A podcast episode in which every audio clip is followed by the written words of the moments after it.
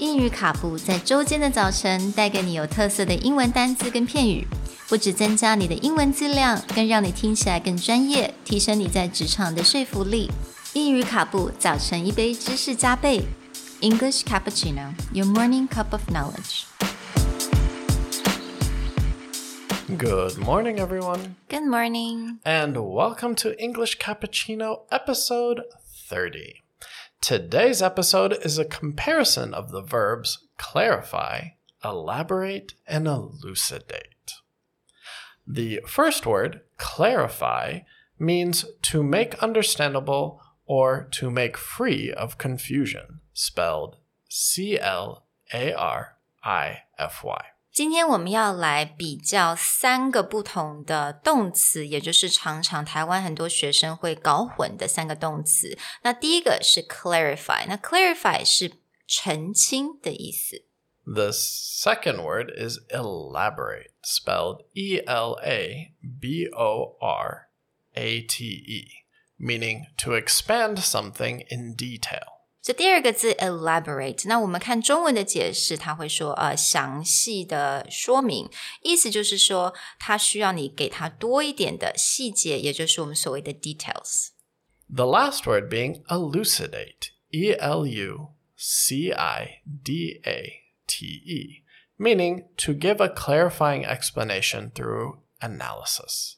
那第三个字就是 elucidate。那 elucidate 在中文有的时候你会看到，比如说也是说明的意思，但是它其实是你要必须要透过某种分析来去说明某一件事情。So elucidate。 If anyone has followed Sherry and I's either online class or other podcast, we talk a lot about the importance of asking for clarification or clarifying. Now, recently we've also got some questions is what's another way of saying clarify or can I be more detailed in the kind of clarification that I'm looking for? So, today we're going to share more on elaborate and elucidate. If clarify is our baseline, clarify gets used most often when there's some kind of confusion and you don't understand what's going on. So you simply ask someone to clarify or reword what they're talking about so you can understand better. 所以，让我们想搞清楚这三种有什么不同之前呢，其实 clarify 它这个字，它的前提是你可能某一有已经有某一些的 confusion，你可能对这件事情不太了解，或者你已经有点误会啊，或者你觉得有点 confused，所以你才会想要需要 clarify 这件事情。 Now, in situations where you actually understand what the person is talking about and you just want more detail or you want to understand more or in more depth, rather than use word clarify, you would use the word elaborate. And you would use it and to ask someone to give more detailed or to give more information to help you understand more deeply. 所以，当如果你并没有这个所谓的 confusion，你对这件事情是了解的，但是你希望多一点的资讯，多一点的细节，这个时候你就可以用 elaborate 这个字。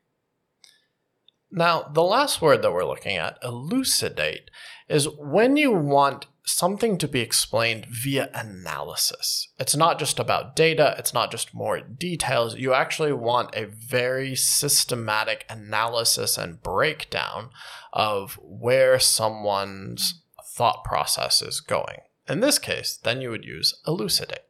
那在使用 elucidate 的时候呢，也就是当你需要对方给你一个比较有分析的方式去解释 这件事情为什么产生，或者是这个比如说 theory 还是这个理念为什么为什么是这样的时候，你需要这种比较分析这些数字分析的方式的话，你就用 elucidate。 So let's give you one simple sentence example to really show the nuance and the difference in how these get used. If I simply said, Could you please clarify your plan? What I'm asking someone is, I'm confused. Please make it simple. OK，所以如果我们只是讲说，哦，Could you please clarify your plan？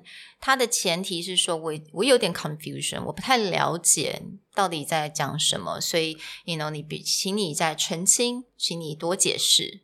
If I said, Could you please elaborate on your plan? This means I get it, I understand, but I want more details on how it works. So again, 如果你用 elaborate, um, could you please elaborate on your plan? Meaning that 我我懂我懂你这个意思，但是我需要多点 detail，我才能够进行 you know 之后的 action。 And finally, could you please elucidate on your plan?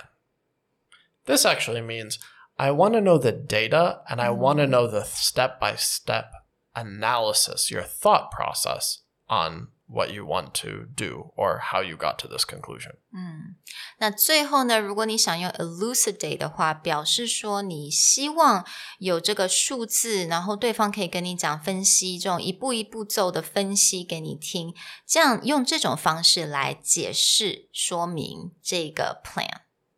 Well, we hope this clarifies the difference between these words.